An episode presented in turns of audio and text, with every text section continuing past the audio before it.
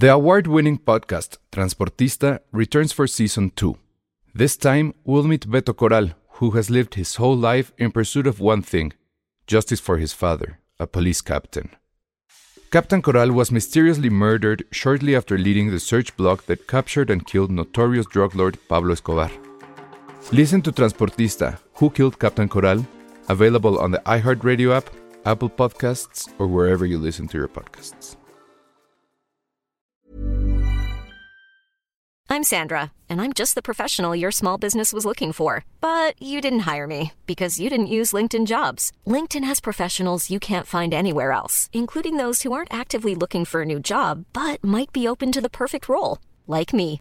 In a given month, over 70% of LinkedIn users don't visit other leading job sites. So if you're not looking on LinkedIn, you'll miss out on great candidates like Sandra. Start hiring professionals like a professional. Post your free job on linkedin.com/people today. Escuchas. Escuchas un podcast de Dixo. Escuchas a Dos tipos de cuidado. Dos tipos de cuidado. Con Arturo Aguilar y El Salón Rojo.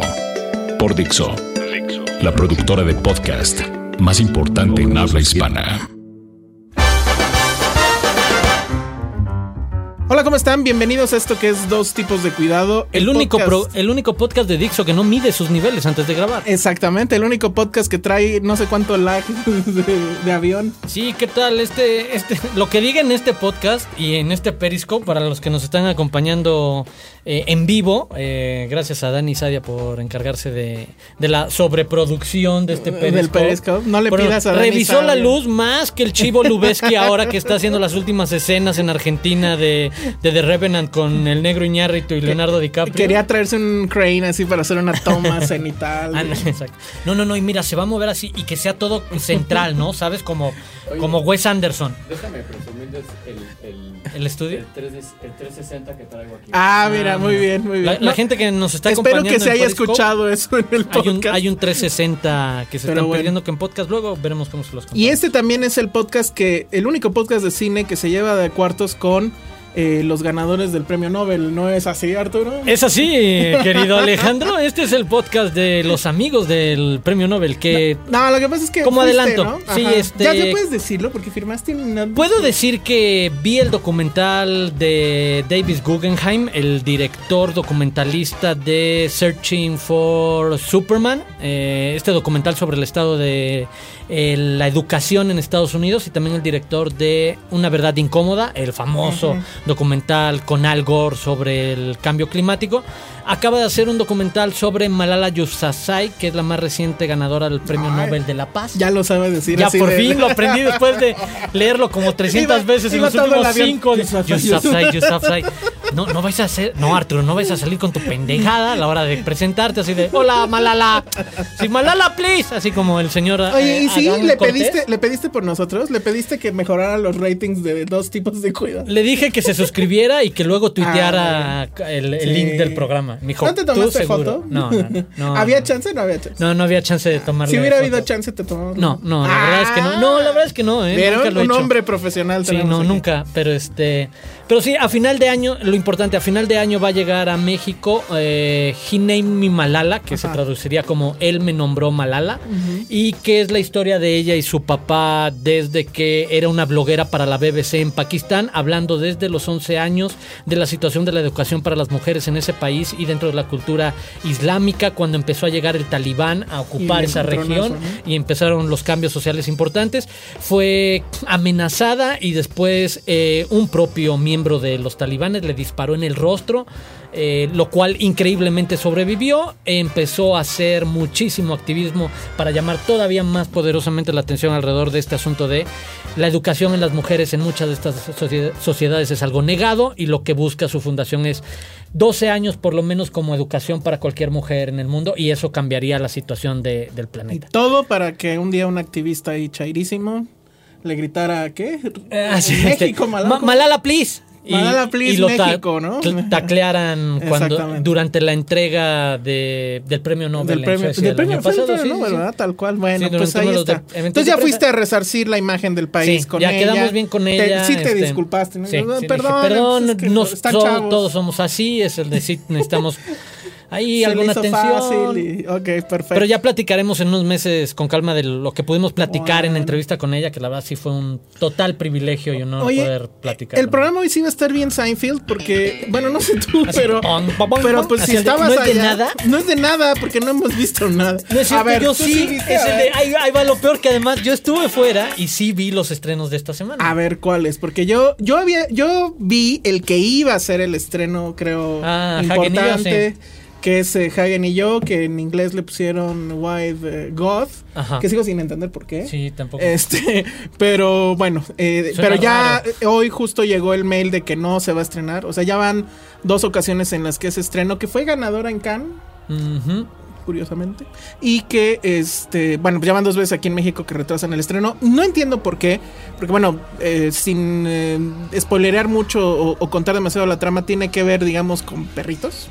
Y creo que ahorita hay un ¿Y boom su de... del mundo? Sí, o sea, yo creo que hay un boom de, de gente fan de los perritos y que se pone muy loca cuando ven un perrito ahí este, en la calle o lo que sea. No, va a conectar Yo mucho creo con que esa va a tener sí. mucho éxito, no entiendo por qué la están retrasando tanto. Ahí la pregunta es saber cuándo llega y si logra llegar, porque la volvieron a mover por enésima ocasión. No, yo y- creo que sí va a llegar, pero como dijiste en un tweet, ¿no? Capaz que primero llega Exacto. Netflix, ¿no? en una de Pero bueno, entonces, ¿qué otro estreno? ¿Elvira? Elvira, el- eh, en este caso el regreso de... El regreso, ni siquiera deberíamos decir regreso, Pues no, porque, porque además no- el caso atípico, Manolo Caro es uno de estos pocos cineastas en México que ha encontrado un ritmo de presentar casi una película al año durante los últimos cuatro años que de eso- diferentes Que resultados. eso merecería un comentario del señor Dani Sadia, no sé si ahorita o después en su podcast. En el último podcast de, de Dani, él habla justamente del tema de lo difícil que es eh, sacar el segundo proyecto, etcétera. Y este tipo ya lleva tres al hilo. La verdad es que Y yo ni siquiera tampoco lo entiendo. O sea, no sé. Bueno, esta película ya se podía ver desde el año pasado, pero Ujú. digamos, respecto a las otras, este, es muy, muy rápido. No, no, Todas las hay hace un igual, ¿no? proceso Pero- sencillo. Sí, no, y, y es lo mismo, es el de, tiene muy claro y que es parte quizás del atractivo para cierto público y del rechazo para otro, de tener muy claro que es una función que le gusta cubrir eh, dentro de un cine de entretenimiento.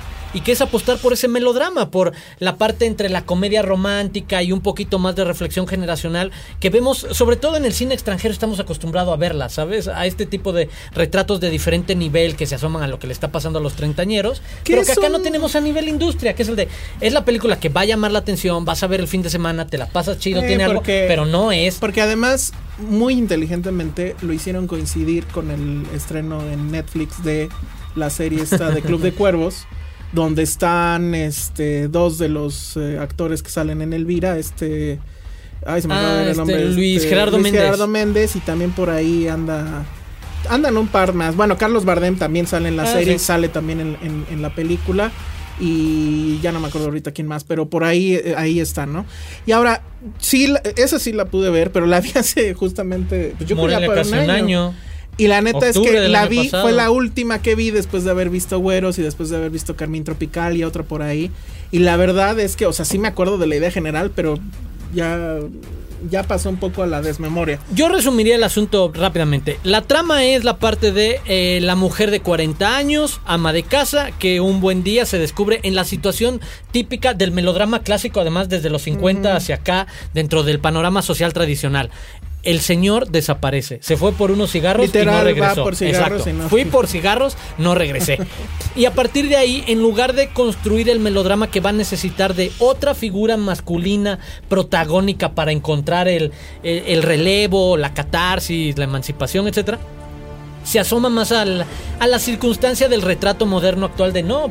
Tiene que construir más bien a una heroína femenina que se encuentra ella misma y a pesar de las broncas, pues trata de encontrar como su salida en un espacio un poco agridulce, porque ahí es donde juega este melodrama propio de la tragicomedia, que es el de para ganarse cierto dinero, resulta que lo que se le da al personaje Cecilia Suárez es llorar y la contratan como lloradora profesional en servicios fúnebres, porque provoca a todos los asistentes. Que es, es una trama muy, muy disparatada, la verdad. Eh, para mí este hombre, Manolo Caro, sigue dirigiendo, como que dirige diferentes episodios de la misma película una y otra vez. Eh, en las dos anteriores, bueno, en la anterior creo que se llamaba Amor de mis Amores, para mí era un remake de, de, Sexo, Pudor y Lágrimas. Todo pasaba en un, en un edificio. Y que tiene El- que ver también con la misma de- dinámica de, eh, no sé si cortarme las venas o dejármelas, que son además ejercicios corales, pero aquí es donde además sí creo que hay un cambio en, lo- en, en su cuestión de realizadores, el de es un solo personaje el que lleva toda la historia y en la parte del lenguaje cinematográfico sí se ve mucho más sólido que lo que veíamos en las dos en- anteriores en De ya las sabes tres- acompañar. De las tres es la que más me gusta, pero no tanto por la realización. Creo que, insisto, creo que las tres las sigue haciendo igual. O sea, creo que tiene un No, yo poquito sí le a lo- veo a lo mejor claros de diferencias de entre la primera Sí, y la A mí se tercera. me sigue pareciendo las tres un asunto almodovariano. O sea, estos Ah, personajes sí, greater claro. than life. Este. No, no, no, y son el, coqueteo entre el estereotipo de cada uno, diferentes personajes con los que la pueda se- se- la gente se pueda ver de el Fres, el medio deportista, o el deportista frustrado, la que quería ser cantante o famosa. No, pero, y- y- o sea, no el sé. primero. Yo en las tres veo este asunto que, que es como del México pop nice. O sea, de colores pasteles, de colores intensos, de, de, de como que mostrar una mexicanidad, eh, como que de etiqueta, de, de sobre, de postal. Creo que en las dos de primeras postal de había un poco Polanco, más. por así decirlo. Pero más de las tres, romesca. pero de las tres, esta es la que más me gusta y, y me gusta mucho por Cecilia Suárez. O sea, Sí. ella lleva completamente la película. Ella es el único personaje que va a cambiar durante toda la trama de ser esta señora efectivamente completamente domesticada, por así decirlo, que lo único que le interesa es que esté el marido con ella y demás. Y que no a se concibe sin un marido. Exacto, y que no se concibe sin un hombre. A tener que salir primero a buscarlo y después, pues, Mujeres que, que, que nos escriban por el Periscope, las mujeres que no se Ah, pues ahí- sin un ahí sabrá- Y un saludo a Rebeca Jiménez que se está riendo porque dice que, que ya no se siente mal porque ella también bebe en el trabajo como nosotros. si usted, mientras Es que escucha este es podcast, del o- podcast. O, ve este Periscope, mándenos con el hashtag dos tipos de cuidado, el yo también bebo en el trabajo. Lo- los que los podcasts que salen chafas porque ya no nos tocó chela. Es más, y los que salen muy muy bien es porque había mezcal. Sí. Pero bueno, entonces Cecilia Suárez yo creo que es el gran highlight de la película. Si Sí, vale la pena yo. verla es por ella. Insisto, es el personaje que realmente cambia, que en algún momento de la cinta, y, y bueno, creo que se ve en el tráiler, hace este asunto de cortarse el pelo y dejárselo cortito y demás, que además ahí creo que se ve guapísima. no, el tiene- cambio completo, pero es el, cambio completo de, de cliché. O sea, es Sí. lo que creo que Salta de un cliché a otro. no correcto. pondría dentro de la cuestión de un juicio de valor completo porque tiene ese nicho comercial de no busca ser más que eso y lo tiene claro y apuesta por ser ese tipo de película que se mueve desde la zona Hallmark Channel motivacional femenina hasta la comedia un poco independiente, porque sí, creo que sí se mueve del registro que decías, un poco más fresón, polanco ahora. Lo que tienes aquí es clase media, narvarte Sí, sí, para sí. abajo, brother. O sea, pero, no, es- pero no hay un. O sea, no se ve. y el Acapulco, mal. te- y cuando se escapan sea, a Acapulco, porque hay una parte en la Ajá. que como catarsis huyen a Acapulco, no se van al Acapulco más bonito. No, eh. pero tampoco. Pero es una. Yo diría que es como un México hipster. O sea, No, de estos que no sí es. En el este que- yo no le pongo nada. Pero tampoco a, se a va esta pa- última. Tampoco se va hasta abajo, ¿no? O sea, se va al hotel No, medianón. pero, pero ¿qué significa? porque, pues, Irse abajo no es van a- Beautiful de Iñárritu. No, no, no. Es esa azotadez. Pero, no. pero eh, yo sí creo que hay, eh, digamos, Ah. hay un filtro ahí de realidad en su cine. Muy, muy clavado. No estoy diciendo no, que esté creo mal. que en esta no. Yo creo que estás viendo las o lo dos hace menos en esta. Eso Mucho sí, más. Sí, lo creo. Y bueno, sí, sí vale la pena verla. Insisto, Sí, yo no, por, lo por de Cecilia, Cecilia Suárez, porque está todo el tiempo en pantalla. Pero- y el cambio, ¿cómo lo va llevando? Pero yo sí siento Y que en general es otra vez. O sea, sí hay esas variaciones tal vez. Ah, no. Pero sí creo que ya urgiría porque- que le cambiara de. Pero eso de es el de a ti te interesaría. Porque es este tipo Bueno. de director que quiere hacer ese tipo de, de género melodrama. O sea, quiere repetir el melodrama. Porque más, no es nada más director, es el de.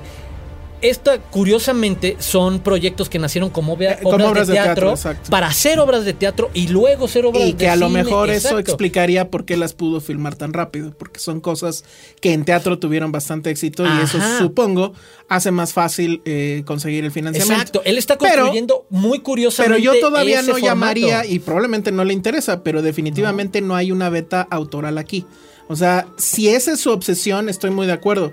Pero sí. que ya le empiece a buscar otras formas de ver a la obsesión, ¿no? Que es lo que hace un, un- No, a y- un autor al fin y al cabo. Exacto, yo sí creo que ver Elvira te da muestras de que hay una diferencia en lo que logra observar a diferencia de las otras dos.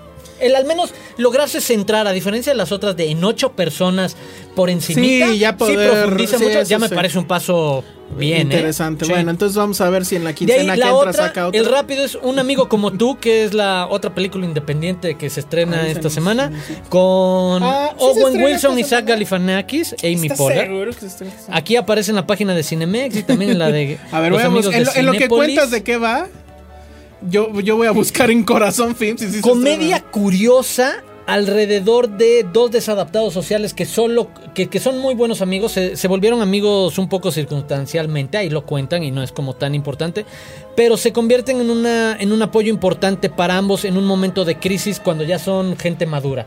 El personaje de Zach Galifianakis pierde a su padre y se recarga en este amigo que también está pasando por una crisis profesional en la que hay como un nihilismo alrededor de eh, lo que hace en su trabajo cómo se siente alrededor de ello pero creo que hay una característica en cada uno de los personajes muy curiosa que permite en realidad conectarse o interesarse con lo que va pasando. Y que es por el lado del personaje de Owen Wilson. Sí es la comedia del lugar común de y van a crecer y van a pasar por un montón de situaciones y se van a apoyar para crecer y, empiezan un poco como adolescentes y se van a convertir en hombres. Pero en el caso de Owen Wilson tenemos un personaje que simplemente a todas las cosas las llama por su nombre.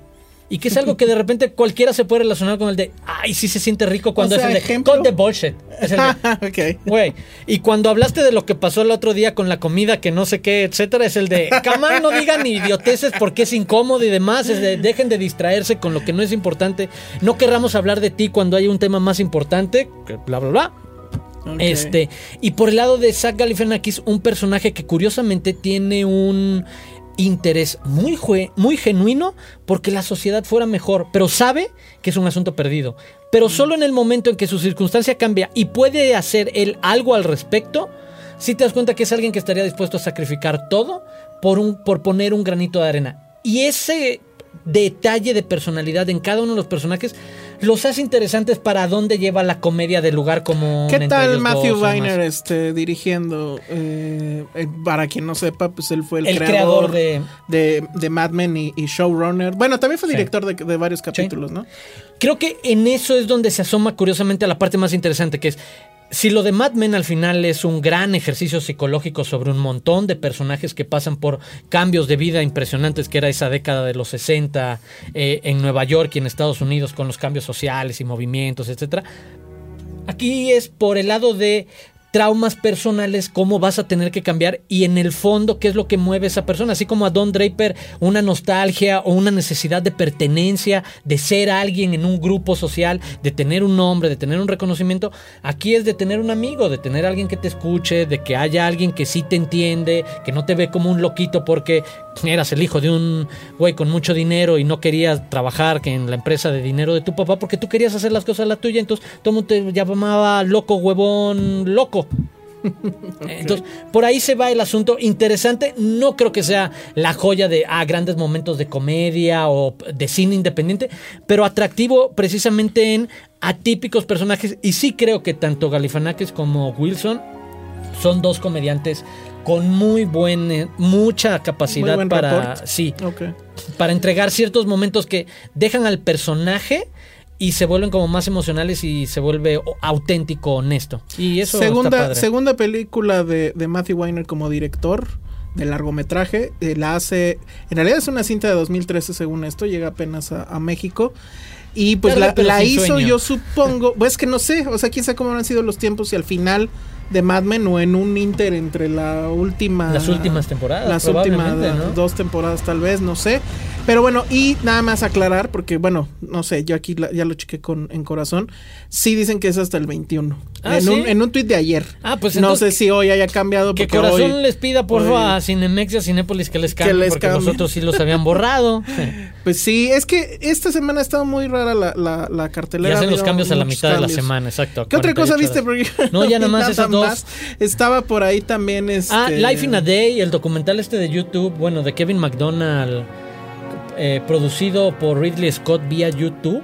que se hizo en Ah, 2011. ya. ¿Pero ese dónde? ¿En Cinemex? no? En la Cineteca Nacional Ah, y en el, no en el Tonalán. ¿Y ese el- quedó bien? ¿Ese ya lo viste? Yo no lo vi. Sí, quedó sí, sí, sí, la verdad es un muy interesante ejercicio de cómo se ve un día. Está bien. Pitch Perfect, ¿la viste o no la viste? Pitch Perfect Sí, pero 2. no, no, no. ¿No fuiste fan? ¿Pero de la 1 tampoco? No. Estás en tu Espérense a que esté en Netflix, neto. o sea, no, la primera sí está en 60 Netflix. pesos. La primera sí está en Netflix. No, pero yo digo que si son fans, vayan. Exacto, la si primera, gusta- la verdad es que la acabo de Si ver. te gusta Glee. No, porque es más bien un anti-Glee, ¿no? El- el No. tema. A mí sí me pareció que era un anti-Glee. Yo no soy fan de los musicales, pero pues Ana Kendrick. Entonces, este, Bueno, sí. pues y vi que estaba en Netflix y dice, bueno, no pierdo nada, vi la primera, me parece muy, muy, eh, me parece una película muy chistosa y que por lo menos tenía un buen pretexto para que empezaran a cantar, no como usualmente sucede en los musicales. Ah, porque sí ¿No? es un grupo real Ajá, de de- cantante a capela. la capela. Sí. Pero es una película que se burla de toda esa cultura. Los dos locutores que salen este todo el tiempo diciendo peladez y media. Pero se burla tanto como Este, lo hace este. ¿Cómo se llama? La de Vince Vaughn y. Ah, no, no, Adam Sandler, no, este. La de. no, no, no, la, de los- las pelotas, ¿no? la de la Este, competencia de. Pelota No sé cómo Ajá, se llama. ¿cómo se llama? Pues sí, es más o menos un tema así. O bueno, Entre si- sátira Si, de así nos propia. vamos, pues también igual un poco Zulander, ¿no? Y en este ya Pitch Perfect 2, la verdad es que eh, creo que sí baja el, el nivel. Hay más canciones que sí están, siento yo, más efectos musicales, eh, eh, números musicales que están más metidos con calzador. Y este, y, y bueno, y trae además una cosa que a mí siempre me, me fastidia cuando lo hacen tan obvio, y es el asunto de el, el product placement, así de que al lado está hablando el personaje y al lado está la lata de la cerveza o atrás está el logo. De esas cosas que cuando suceden en el cine mexicano no las perdonamos. y bueno, y aquí pues Que te- se paran a tener la plática exactamente en el espectacular. Ajá, que no, literal, dice- así aquí atrás el, el- el- logo de Volkswagen y... Querido amigo patrocinador, en este momento, dos tipos de cuidado podría hacer una pausa para Exacto. mencionar su producto. Sí, piénselo, piénselo. No, Así no casual, tenemos- natural. Esto no es cine. ¿Verdad que pod- ustedes no sintieron como torpe o brusco esta mención comercial? Pero bueno, eh, eh, la verdad es que no, no terminó de, de- de gustarme tanto como la primera. Está bien, a secas. Pues si les sobra lana, etcétera, pues vayan a verla. si no han visto ni Misión Imposible, ni Ant-Man, ni Las Voces, ni Siete Cajas, no vamos a hablar de Ciudades de Papel aquí, porque no nos interesa. Y este, o Eden Dodgeball incluso. se Dodgeball llamaba, se sí. llamaba. Muy bien. Está. y ya nada más, casi para cerrar, sí reclamarte airadamente ¿Qué pasó? que no le hayas mentado, o bueno, no hayas mentado madres con más fervor De- respecto al tema de Cuatro Fantásticos. Es que me vale tan poco, o sea, literal, No, me es tan intravenoso cosa- que el universo Marvel, los cómics y los superhéroes, que esperaba tan poco que es el de, es tan mala que es el de, ¿y a quién le iba a importar que fuera bueno no, esto? pero es que ya es un tema de, bueno, ya, ya estoy en la sala, ya pagué un boleto. No, es que no lo hice, exacto. Bueno, pues tú no, pero no, bueno, yo sí lo pagué porque no hubo función de prensa. Entonces dije, bueno, pues la, la voy a ver porque pues, sí era lo como que lo, lo que más iba a sonar ese fin de semana. Sí, pero, ¿qué pude haber sido más pudiste haber sido pero más- te lo dije afuera del aire. Sí, te dije pues sí. que cuando te ibas a subir al No, corte, te dije, güey, gente. te Bueno, iba a decir, exacto, pero sí, tienes razón. No sé Debo si aceptar, viste- ten- tendría que haber dicho mucho más está en de- las peores del. es- seguro va a ser la peor del Ah, año. sí. Está en las Yo peores la tengo de, en de Tourage y superhéroes. es ahí, güey. Eh, bueno, eh, eh, que en hasta los jefes le ganó, ¿no? Este. Y seguramente va a estar en el- la lista de las peores de la década. Qué Sí, cosa tan más.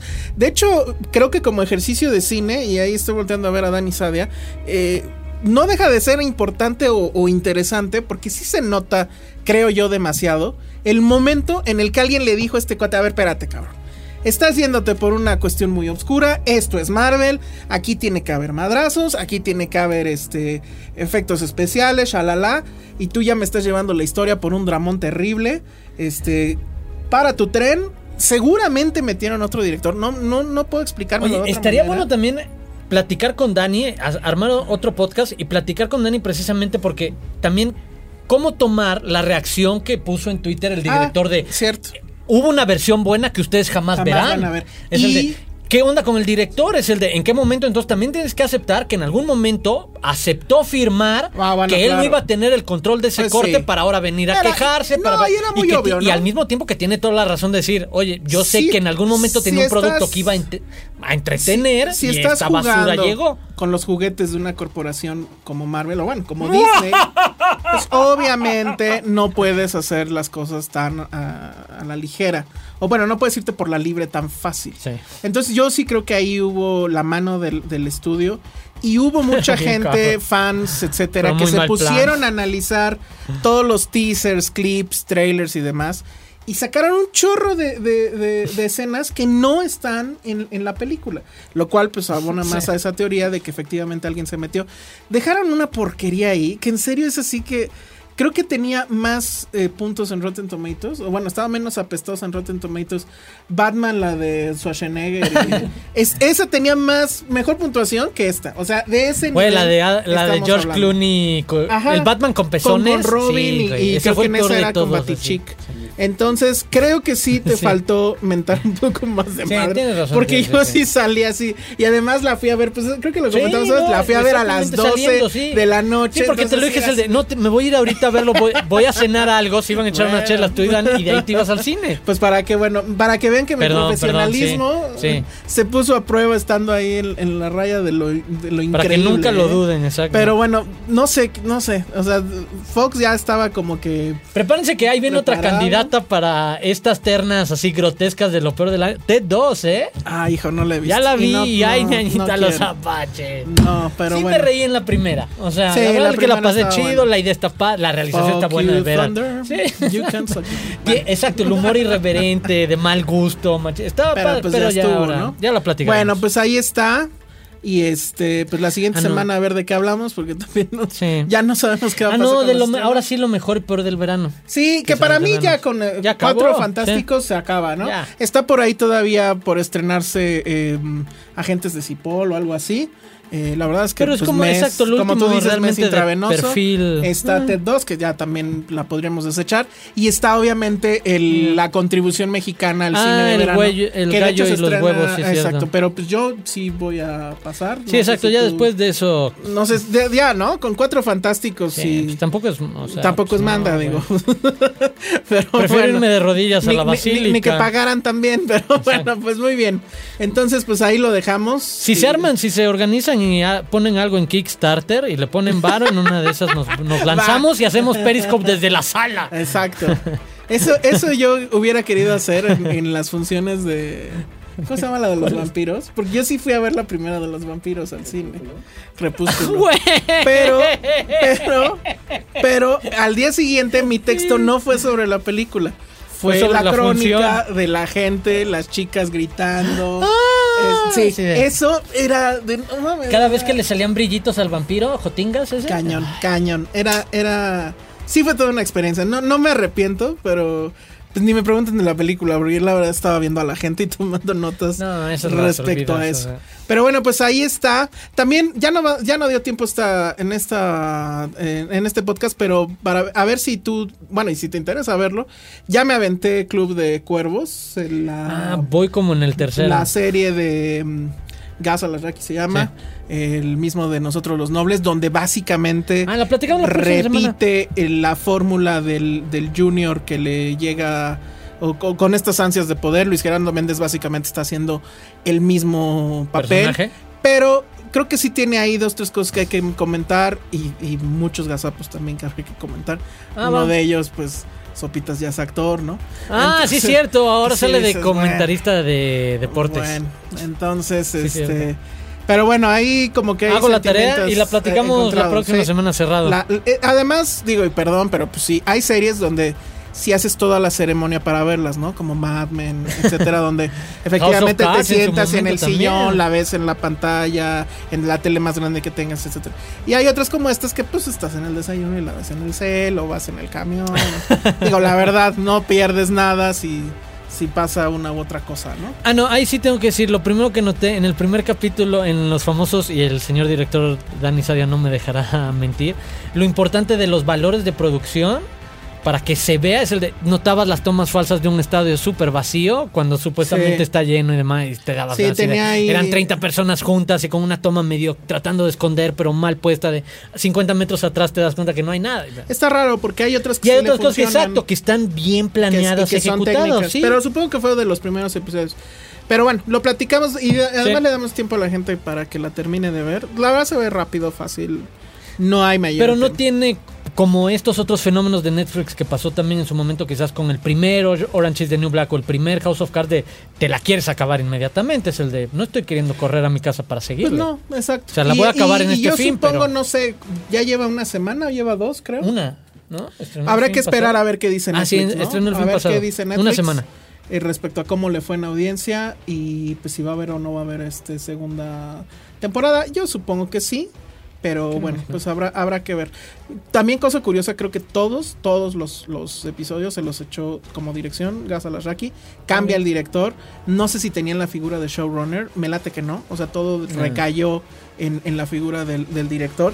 Y eso también yo creo que supongo eh, habla de cómo al final se arma el producto. Pero lo comentamos en, en podcast Seguro. por venir. Y bueno, pues nos despedimos. Muchas gracias por eh, Acompañarnos. acompañar, por suscribirse en, en iTunes.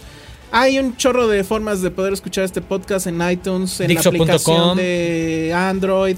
Este, ¿qué más? ¿Qué más? ¿Qué más? En Dixo.com en directamente se pueden suscribir a. Lo pueden bajar, En diferentes versiones, baja, descargarlo. ahí. buscarlo en diferentes programas para escuchar podcasts, etcétera. Pero bueno, pues si se pueden suscribir en iTunes, se lo agradeceríamos mucho. Gracias. Nos vemos hasta la próxima. Síganos en Twitter, A arroba Aguilar Arturo y arroba el Salón Rojo. Nos vemos, bye.